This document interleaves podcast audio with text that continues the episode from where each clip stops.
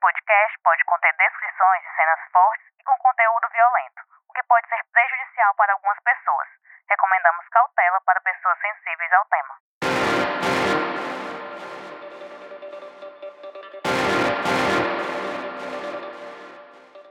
Oi, sou Emerson Rodrigues e este é o Pauta Segura, os bastidores da reportagem.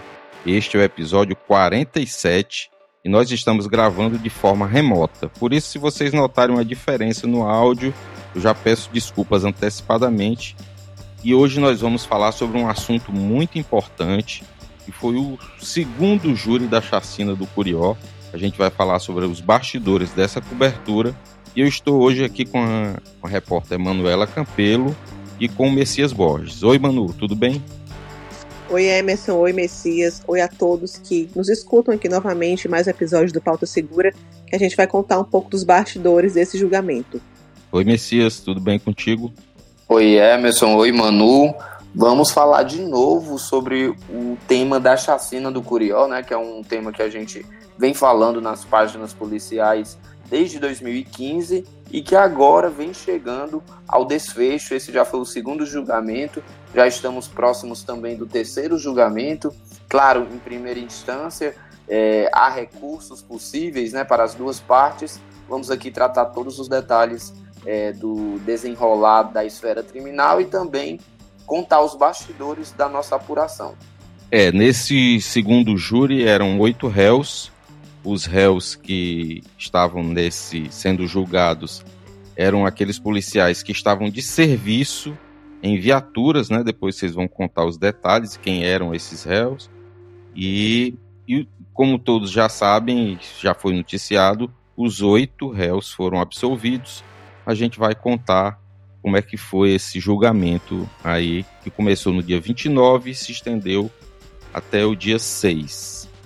É, mas antes de a gente partir para falar do, do, júri da chacina, eu queria fazer aquele convite que já, já alguns episódios eu venho fazendo, é que para todo mundo ouvir o Sigilo Quebrado, o outro podcast da Editoria de Segurança. Nessa temporada a gente está falando sobre o primeiro sequestro da história do Ceará. Na próxima terça, dia 12, vai ao ar o episódio 4, chamado Liberdade Antecipada. Aí eu convido que vocês cheguem lá no feed do Sigilo Quebrado e maratone os três episódios, se você ainda não ouviu, e escute o quarto, né? Que a gente, a gente vai trazer histórias assim que ainda não foram reveladas, né? Inclusive, é, no episódio 4 é a primeira vez que o advogado que, que fez esse recurso para as acusadas do sequestro e da morte da pequena Natália, ele dá entrevista, né, para a imprensa. Ele nunca tinha falado sobre como ele atuou nesse caso, então é uma, uma entrevista exclusiva aí.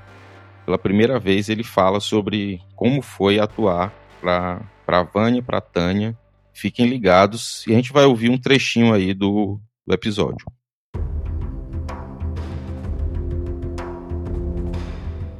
Para você, o que é justiça? Por quanto tempo uma pessoa condenada por sequestrar e matar uma criança deveria ficar presa?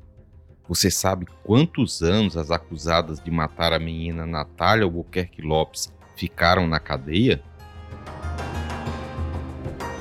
Eu sou Emerson Rodrigues, criador e apresentador do podcast Sigilo Quebrado. No quarto episódio da primeira temporada, nós apresentamos uma entrevista inédita com o advogado que atuou para a mentora do sequestro. Ele vai nos contar qual a estratégia usou para conseguir fazer com que ela saísse do presídio antes do fim da pena. Por mais que eventualmente a sociedade não concorde com a minha atuação, ela tinha que ser feita. Tinha que ser feita ou por mim ou por alguém. Na próxima terça-feira, às seis da manhã, os principais tocadores de podcast no YouTube do Diário do Nordeste. Te espero lá.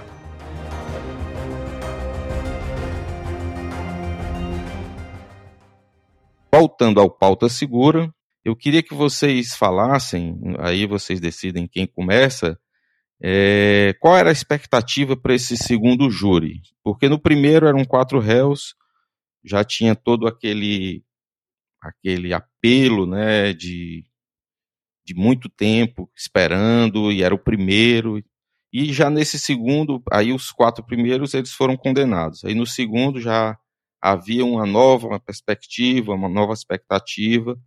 E qual era, como vocês trabalharam isso e como foi os primeiros dias de cobertura?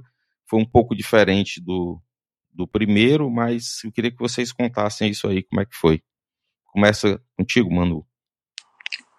Isso, isso mesmo, Emerson. É, existia mesmo expectativa.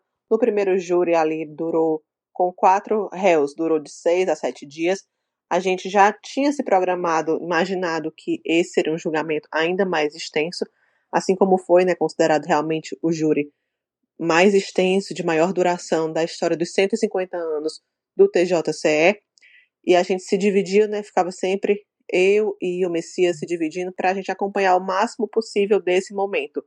Nós não, diferente do primeiro, a gente não teve lá 100% do tempo, mas todo dia, pelo menos, a gente ia em algum momento para poder acompanhar e ver a movimentação. É, como você falou, Emerson, os quatro primeiros PMs eles foram condenados, uma pena bem extensa, 275 anos de prisão para cada um deles. Todos eles já foram presos, né? E aí existia a expectativa, o que que qual, qual seria o desfecho, qual seria o final para esse para esses oito policiais militares que estiveram presos lá desde a data, desde o ocorrido da chacina durante nove meses, apenas na, é, no batalhão. Né? Eu digo apenas, mas que para eles realmente aí foi um, foi um tempo muito extenso. E a gente chegou até o momento da absolvição deles, que aconteceu na última quarta-feira, no dia 6, já à noite, foi lida a sentença. Mas muita coisa aconteceu durante esses nove dias, né? Foram nove dias de duração. Eu e o Messias acompanhamos também sempre é atrelado a um trabalho de dentro da redação do Matheus Facundo, da Raíssa, da Luana, que acompanhavam aí sempre com a gente essas pautas para levar a notícia para os nossos leitores, sempre mantê-los atualizados do que estava acontecendo durante o julgamento. Eu, eu e Messias, e você também, Emerson, a gente conversava né, um pouco que a gente percebia ali um, um clima diferente, né? Da possibilidade de uma absolvição desses PMs ali já durante a fase do interrogatório, durante a fase também, a fase também dos debates, que a defesa falou, o Ministério Público falou, mas realmente aí veio esse desfecho de todos esses oito absolvidos de todos os crimes. Foi uma coisa que a gente noticiou, noticiou logo que soube desse resultado, mas também, como eu falei, né, muita coisa aconteceu até chegar esse momento. Eu vou confessar para vocês que, por causa do primeiro resultado, eu estava esperando que os policiais militares também fossem condenados nesse segundo julgamento, é, por uma questão de paridade, mas o tribunal do júri permite essa mudança, né? Apesar de ser o mesmo colegiado de juízes, é, teve a mudança de um juiz, na verdade, é, de uma juíza por um juiz, é, o, o, os jurados né, são completamente diferentes. Né? O, o, júri popular é formado por outras sete pessoas que julgaram desta vez que esses oito policiais militares é, deveriam ser absolvidos. Né? É, era uma história diferente porque esses policiais militares é, acusados neste segundo julgamento eles estavam de serviço, então era uma situação bastante diferente dos policiais militares do primeiro julgamento que estavam de folga e se deslocaram para a Grande Messejana para prestar solidariedade ao soldado Serpa, né, que morreu em um assalto, mas esses policiais do segundo julgamento estavam de serviço em três viaturas policiais é, e eles sustentaram principalmente e conseguiram convencer os jurados de que eles atenderam às ocorrências é, acionadas é, pela CIOPS, né, da Secretaria da Segurança Pública aqui do Ceará, foram ao local é, atender a ocorrência, mas nos locais que eles foram acionados não tinham corpos nem tiros. Essa foi a principal sustentação da defesa e conseguiu convencer os jurados, né? É, foi um, um, julgamento até mais rápido do que esperávamos, como disse a Manu. É, a previsão inicial do próprio Tribunal de Justiça era que esse julgamento durasse 12 dias, mas o colegiado de juízes, muito eficiente, é, conseguiu é, tornar mais rápido, né? Eu lembro que ali no fim de semana eu estava de folga, no fim de semana que teve julgamento, mas conseguiram, né, os juízes, junto com as outras partes, conseguiram avançar bastante no julgamento, com o interrogatório dos réus bem rápido, é, e aí terminou esse julgamento com nove dias, quase 100 horas. É, esse julgamento foi o mais extenso da história do Tribunal de Justiça do Ceará, né, da história da Justiça Estadual aqui do Ceará. É, e agora vem o terceiro julgamento, que também pode chegar a esse tempo todo, porque também tem oito réus. Vamos aguardar para ver. É, antes da gente entrar em outros detalhes, eu queria dizer aqui, nominar quem são os PMs absolvidos, né? O Gerson Vitoriano Carvalho, que estava na viatura RD 1307, Tiago Veríssimo Andrade Batista de Carvalho, viatura 1307 também, Josiel Silveira Gomes, também da viatura 1307, Tiago Aurélio de Souza Augusto, viatura RD 1072, Ronaldo da Silva Lima, 1072, viatura 1072, José Haroldo Shoa Gomes, sargento, comandante da viatura 1069, Gaudioso Menezes de Matos Brito Góes, motorista da viatura 1069, e o Francinildo José da Silva Nascimento, sargento, que estava na viatura 1069. Né? A defesa né, pediu que os policiais fossem absolvidos, alegando negativa de autoria e insuficiências de provas. Né? Eles disseram que os policiais não estavam nesses locais e quando estavam foram para estavam lá para cumprir o dever deles quando foram acionados pela pela Coordenadoria de Operações Integradas de Segurança, a CIOPS. Já o Ministério Público alega que os policiais é, esses policiais passaram nos locais onde estavam os corpos, não fizeram atendimento, não fizeram isolamento local do crime, não atenderam aos chamados é, das, dos solicitantes, que eram os moradores. Enfim, nesse caso, os jurados acataram a tese da defesa e inocentaram os policiais. Eu, particularmente, já ah, fiquei um pouco é, achando que eles poderiam ser inocentados quando da composição do júri, que foi formada por sete homens. Eu já, nesse momento, eu já tive uma, um, não vou dizer um pressentimento, né, mas já tive uma, uma tendência a acreditar que eles poderiam ser inocentados. E com, no decorrer do, do julgamento, é, eu fui percebendo que as argumentações é, estavam levando para isso, né? A defesa estava conseguindo fazer provar a tese deles, por mais que eu acreditasse no, nos argumentos da acusação. Em alguns argumentos da defesa eu acreditei, em outros não, mas no caso os jurados é que são soberanos, o corpo de jurados, e eles decidiram por absolver os policiais, mas como o Messias falou no início, cabe recurso, e o Ministério Público já avisou que vai recorrer da decisão para que o Tribunal de Justiça, uma Câmara Criminal, analise o caso e decida se vai haver um novo julgamento ou não. É, eu queria que vocês dissessem como é que foi o dia a dia lá, o clima lá dentro, é, vocês que foram todos os dias, é, como é que estava, se você já dava para sentir alguma alguma propensão por parte, por exemplo, das mães do Curió durante entrevistas ou conversas mesmo é, fora de entrevistas com elas e com as pessoas responsáveis ali pela acusação, se já dava para sentir que o clima era diferente do primeiro julgamento. Emerson, eu estive lá no primeiro dia do julgamento e você falou sobre a formação dos jurados, né? Essa era uma estratégia da defesa desde o primeiro julgamento tentar escolher o máximo de homens possível, acreditando que os homens é, não iriam se, solidarizar ou, ou, ter empatia é, com as mães né, do Curió, já que as mães é, da, dessas vítimas, né, foram 11 vítimas, a gente lembra, naquela madrugada de 12 de novembro de 2015, e desde então as mães dessas vítimas, principalmente adolescentes, são as pessoas que brigam é, para que seja feita justiça, para que os acusados sejam condenados. Foi uma luta difícil, até porque os acusados são todos policiais militares, né, que representam o Estado, Então, essas mães, muitas vezes, principalmente no início, se sentiram desamparadas, é, pediram, pediram muitas vezes, até hoje pedem, para que o Estado peça desculpa para elas pelo crime que aconteceu. Esse pedido de desculpas nunca ocorreu. Enfim, a estratégia da defesa ficou bem clara desde o primeiro julgamento, que era escolher homens. Mas no primeiro julgamento, a, só para explicar, cada defesa né, de cada policial militar tinha o direito é, de dispensar três jurados escolhidos, né, ali na formação é, do júri popular.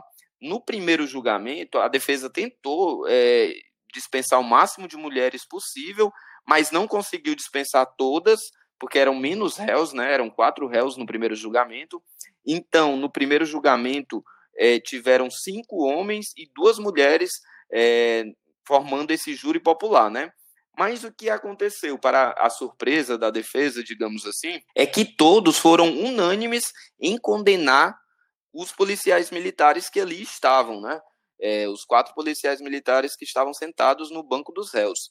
Mas desta vez serviu, né? Foi útil a estratégia é, da defesa de colocar apenas homens. Né? Eles conseguiram deixar um, um júri formado apenas por homens e conseguiu a absolvição desses clientes, né?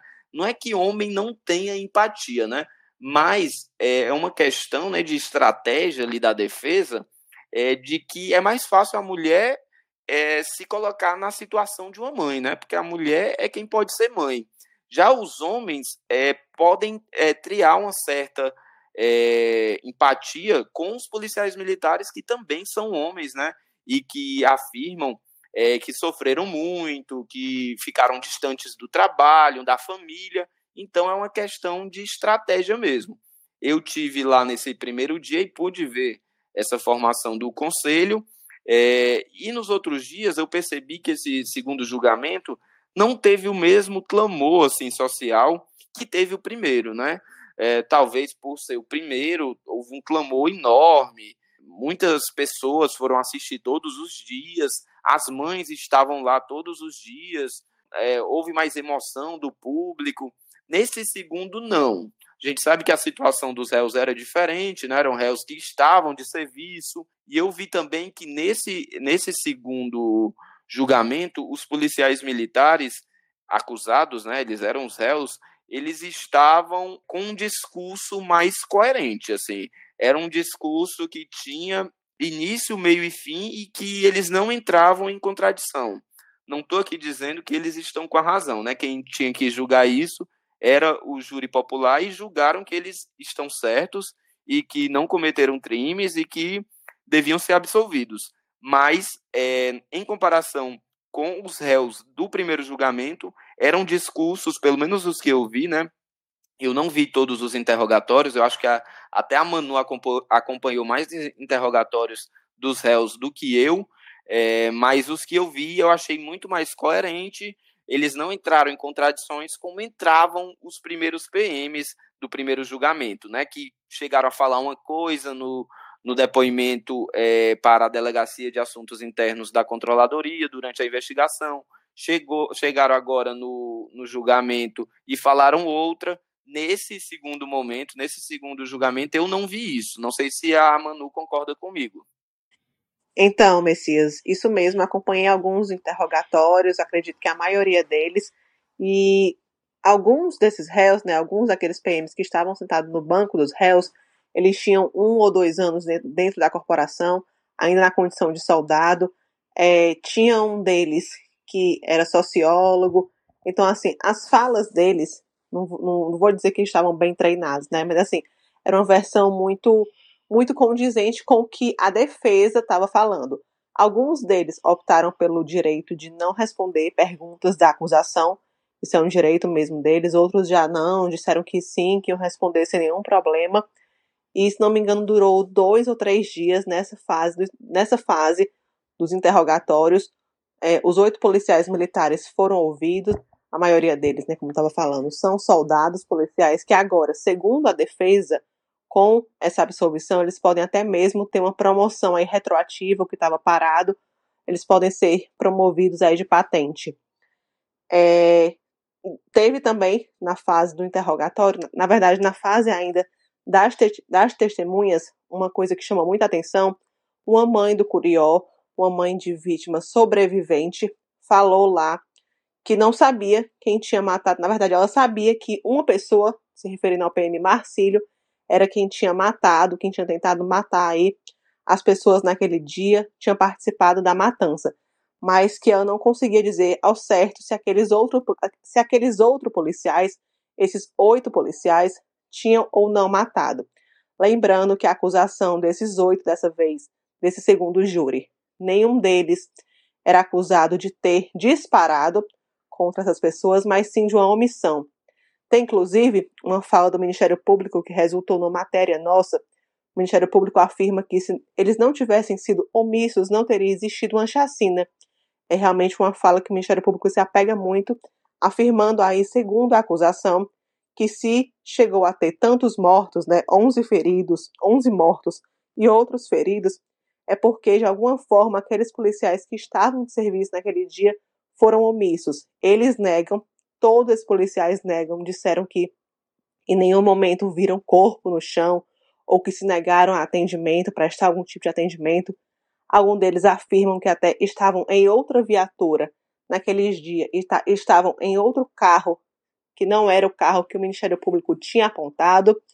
E, como a gente já sabe aqui, com o resultado, a tese, a tese da defesa prevaleceu desta vez Nessa próxima terça-feira, né, dia 12 de setembro, começa uma outra parte do julgamento, mas oito PMs vão sentar no banco dos réus e a gente aí aguarda também o que, que vai acontecer desta vez, né? Essas mães, é, eu queria até que a gente colocasse aqui um trechinho né, da fala delas, que elas consideram coletiva logo depois é, do resultado dessa sentença, que foi a favor dessa vez dos réus. Elas disseram que não são justiceiras, mas que são mães que buscam por justiça, né? Elas, não, elas, disseram, elas disseram muito que não tem interesse que as pessoas erradas sejam punidas, mas que elas querem sim um desfecho com justiça para que cada morte dos filhos delas não seja esquecida. Vamos ouvir agora um pouquinho também da fala de uma dessas mães, que é a dona Edna, que ela sempre está à frente do coletivo Mães do Curió, e ela tem uma fala muito importante que foi concedida. A gente esteve lá nesse momento de coletiva de imprensa logo depois da sentença. Levantem, por favor, gente. Já que vocês estão, estamos de pé para lutar por vocês. Nós não vamos desvanecer. Nós estamos de pé.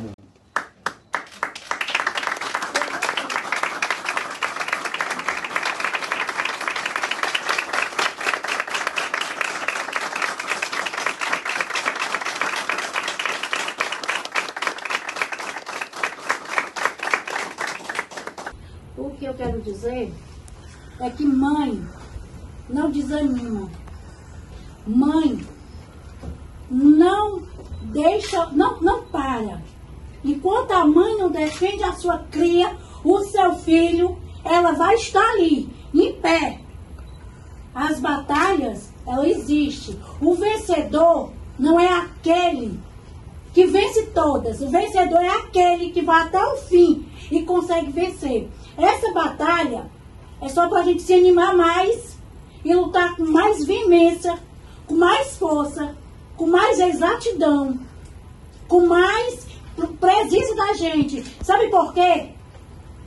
Porque essa chacina do Curió, nós pagamos esses policiais e eles não podem matar nossos filhos. A gente ouviu aí a dona Edna e a gente também tem uma fala dos advogados de defesa. Quem é o advogado que que a gente tem um trechinho da fala dele? Pronto, mano? foi uma coletiva de imprensa é, com diversos advogados, né? Na verdade, são três grupos de advogados representando as três viaturas. Um deles é o advogado Manuel Messias. Eles falam também, eles têm muito essa fala voltada para que fizeram o trabalho deles e que, na opinião deles, é, realmente ali foi feito justiça.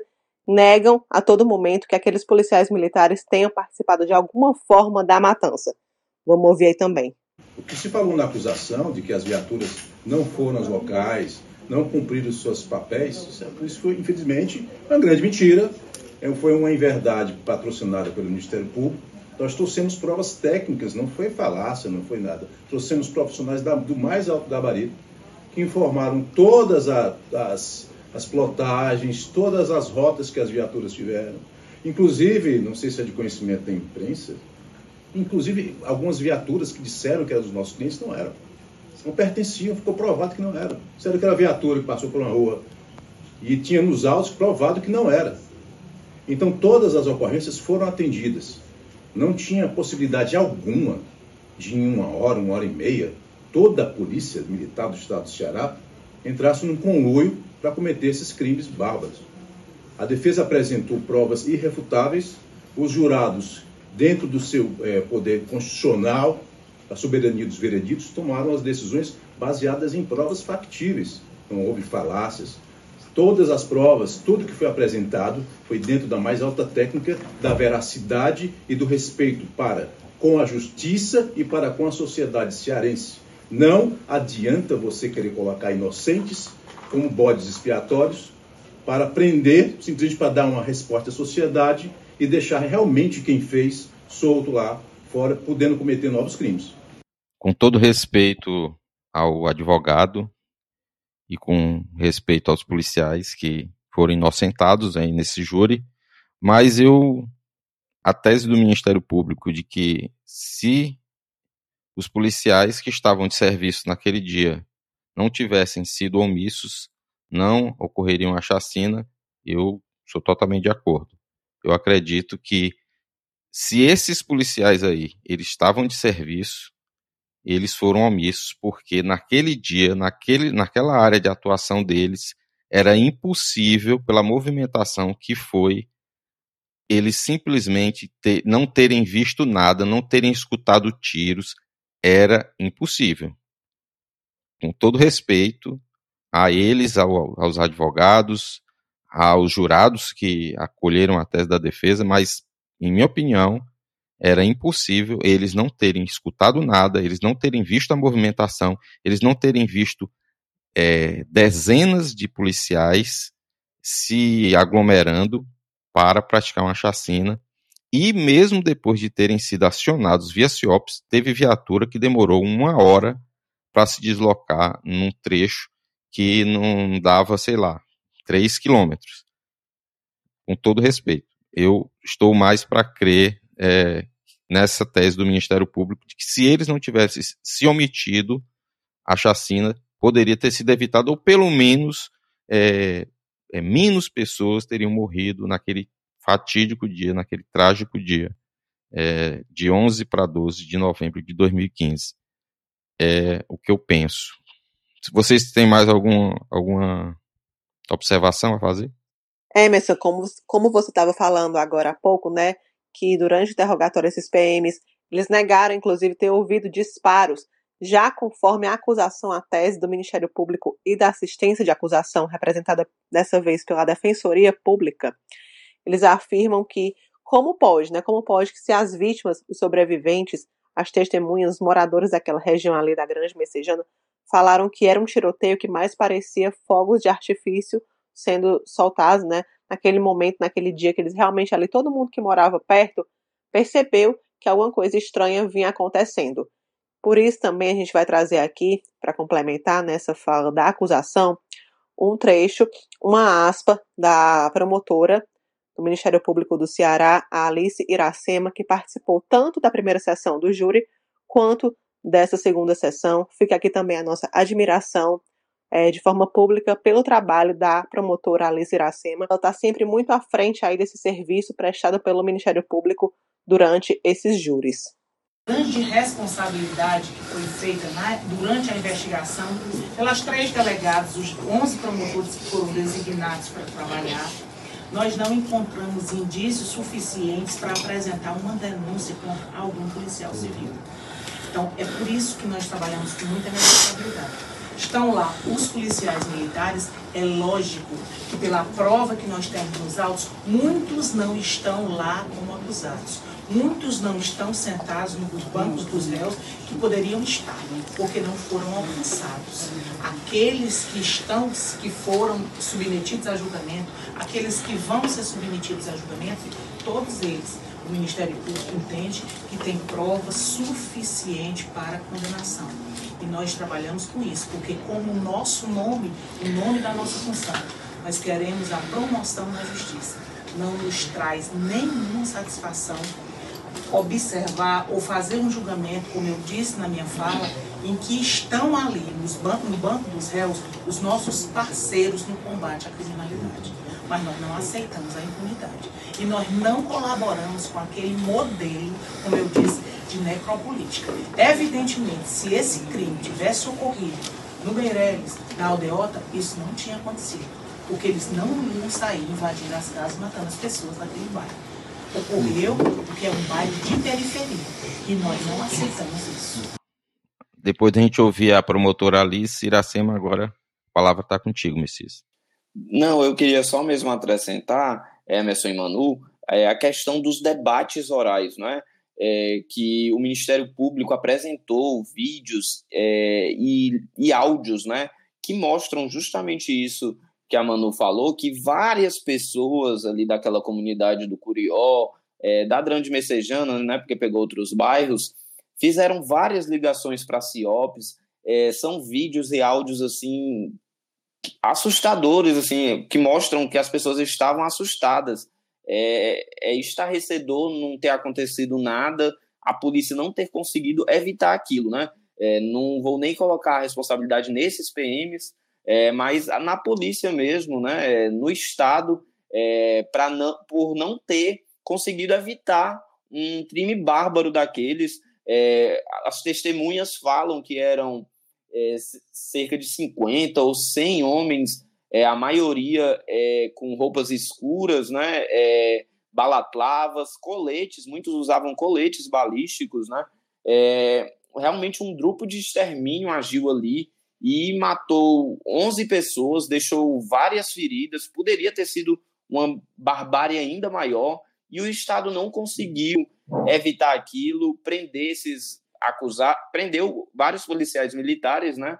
É, mas ali na hora não conseguiu é, dar um flagrante, evitar algo. Até a defesa desses PMs que foram julgados nesse segundo julgamento disse que disse em alguns momentos até em uma conversa em off, um advogado falou isso comigo, é, questionando é, como é, esses policiais em duas, três viaturas de serviço, mesmo se eles vissem esse grupo de extermínio formado por 50 ou 100 homens, o que eles poderiam fazer se eles eram oito policiais ou 10, 15 que estavam de serviço ali pela região? O que eles poderiam fazer, né? Poderiam morrer. Mas o papel do Estado, né, da polícia, é se vê um crime, tem que agir, né?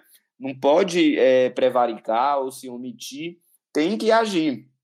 E isso é, não houve, o Estado não apareceu lá, esses policiais que estavam é, de serviço é, tentaram localizar, pelo menos é o, que eles, é o que eles dizem, tentaram localizar a ocorrência e não conseguiram evitar uma perda inestimável para várias famílias e para uma comunidade que ficou traumatizada. Enfim, é, é mais um desabafo e eu acho que além do, dos acusados, se mais algum for condenado, eu acho que o Estado precisa pagar por isso. Né? O Estado, eu acho que é o principal é, acusado é, e é quem deve ser condenado de alguma forma é, para tentar reparar minimamente a perda de todas essas pessoas. É, só um detalhe que eu queria trazer sobre esse segundo julgamento, que ele é referente ao processo de número 2, que tem 18 PMs como réus. Oito foram a julgamentos agora, nesses nove dias, né? Foram quase 100 horas de julgamento, é, mas ainda teriam 10 policiais militares nesse segundo processo. Três deles foram desclassificados é, para a vara de auditoria militar para responderem por crimes de menor gravidade, né? Que é uma lesão corporal em vez de um homicídio, né? É, eles conseguiram na justiça, esses três policiais militares, comprovar que eles não cometeram homicídios ou não participaram dessa chacina diretamente e estão respondendo por crimes de menor, de menor gravidade. E os outros sete policiais que estão inclusos nesse segundo processo estão aguardando recursos em instâncias superiores né, e podem vir a ser julgados também no Tribunal do Júri ou ainda no fim deste ano, ou mais provavelmente no próximo ano. Só para complementar isso aí que o Messias falou, que o, o advogado argumentou de que o que é que oito policiais poderiam fazer frente a 50 homens, 60, enfim. Se fosse um colega de farda ou colegas deles de farda que estivessem sendo fuzilados, sendo metralhados, fatalmente eles iriam rapidamente atender a ocorrência, eles rapidamente pediriam reforços e rapidamente aquela região do Curió estaria tomada de viaturas. Sei lá quantas, 50, 100, viria viatura de todo lugar do da, de, da cidade, todo lugar de Fortaleza viria para dar apoio se fossem policiais que estivessem lá é, sendo fuzilados, desarmados, metralhados. Mas como não eram, eram jovens da periferia, houve o que houve. É o que eu penso. E foi o que eles fizeram para tentar procurar o, os acusados de matar o soldado Serpa, né, Emerson? No assalto, que a gente lembra que foi a principal, a última motivação, digamos assim, é, da chacina, segundo o Ministério Público do Ceará, que fez a acusação, foi justamente o latrocínio contra o soldado Serpa, que levou centenas de policiais militares, e há também informações de que policiais civis também estiveram lá na região, para tentar buscar os suspeitos e alguns deles teriam tentado fazer justiça com as próprias mãos, né, é, com tiros, e escolheram vítimas aleatórias. É, isso é o que diz a acusação do Ministério Público. E a gente que cobre essa área há muito tempo, a gente sabe que isso é padrão, é uma praxe totalmente errada, mas é uma praxe. Então a gente fica na expectativa do próximo júri, que vai começar já na terça-feira, dia 12. E agora vamos para o quadro factual.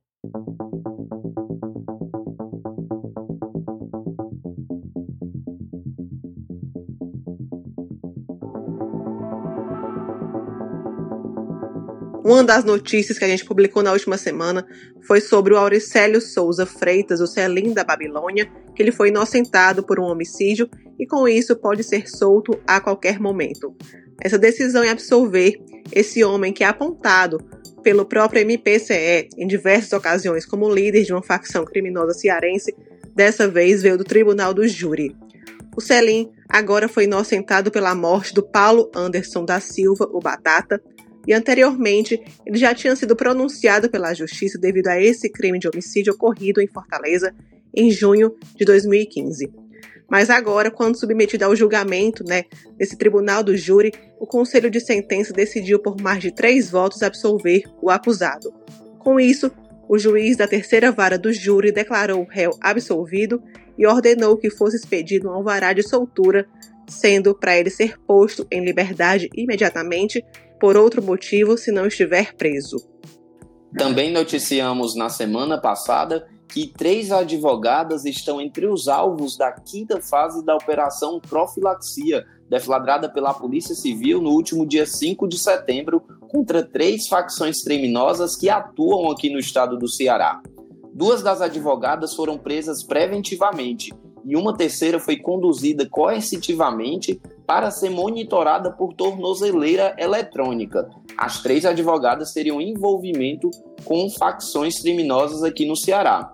131 mandados judiciais foram cumpridos pelos policiais na operação, sendo 74 mandados de prisão, 56 de busca e apreensão e um de condução coercitiva contra essa advogada nas cidades cearenses de Fortaleza, Calcaia, Maracanaú, Eusébio, São Gonçalo do Amarante e Pacatuba, e também em Teresina, no estado do Piauí.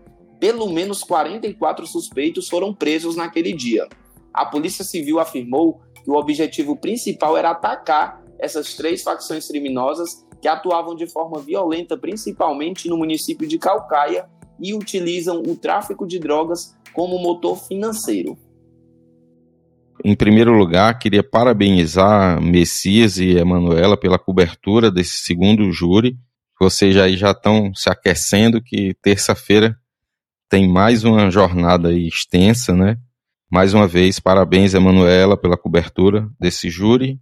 Parabéns, Messias. Obrigada, Emerson. E é isso, a gente sai de um julgamento, termina o julgamento, já vai começar esse terceiro aí no dia 12, na terça-feira, a gente deve acompanhar também e todos os detalhes da movimentação desse caso, o passo a passo do julgamento vai estar disponível em matérias no Diário do Nordeste. Obrigado, Emerson, e também Manu, pela parceria de sempre. É, estamos, como você falou, é, ainda descansando de um, um júri extenso como foi esse, nove dias, a gente acaba se envolvendo muito, é, são muitas emoções que acontecem lá é, no júri popular, né, porque envolve vidas, enfim, que foram perdidas, mas é, já vamos nos preparar porque na terça-feira recomeça, né, começa o terceiro julgamento da chacina do Curió e desta vez vão sentar no banco dos réus mais oito policiais militares que também estavam de serviço naquele dia é, fatídico que aconteceram as 11 mortes na Grande Messejana. É isso. O Pauta Segura está chegando ao fim. Mais uma vez, obrigado, Emanuela. Obrigado, Messias. Este foi o Pauta Segura, seu podcast semanal sobre os bastidores das principais reportagens sobre segurança que você lê no Diário do Nordeste. Siga o nosso podcast na plataforma de áudio da sua preferência ou no YouTube do DN. Compartilhe com parentes, amigos. Também peço que você deixe o seu comentário e avalie o nosso programa. Se você tiver qualquer sugestão, crítica, dúvida ou foi citado e quer direito de resposta, envie um e-mail para podcastpautasegura.svm.com.br. Esse podcast foi produzido e roteirizado pela Emanuela Campelo, pelo Messias Borges e por mim. Eu também fiz a edição de áudio, a voz da abertura da repórter Tatiane Nascimento, a supervisão do conteúdo é do Alan Barros, da Aline Conde e da Giovana Rodrigues, a coordenação de núcleo é da Karine Zaranza e a gerente de jornalismo é a Ívila Bessa. Espero vocês para conhecer os bastidores de mais uma grande reportagem aqui do DN. Até semana que vem.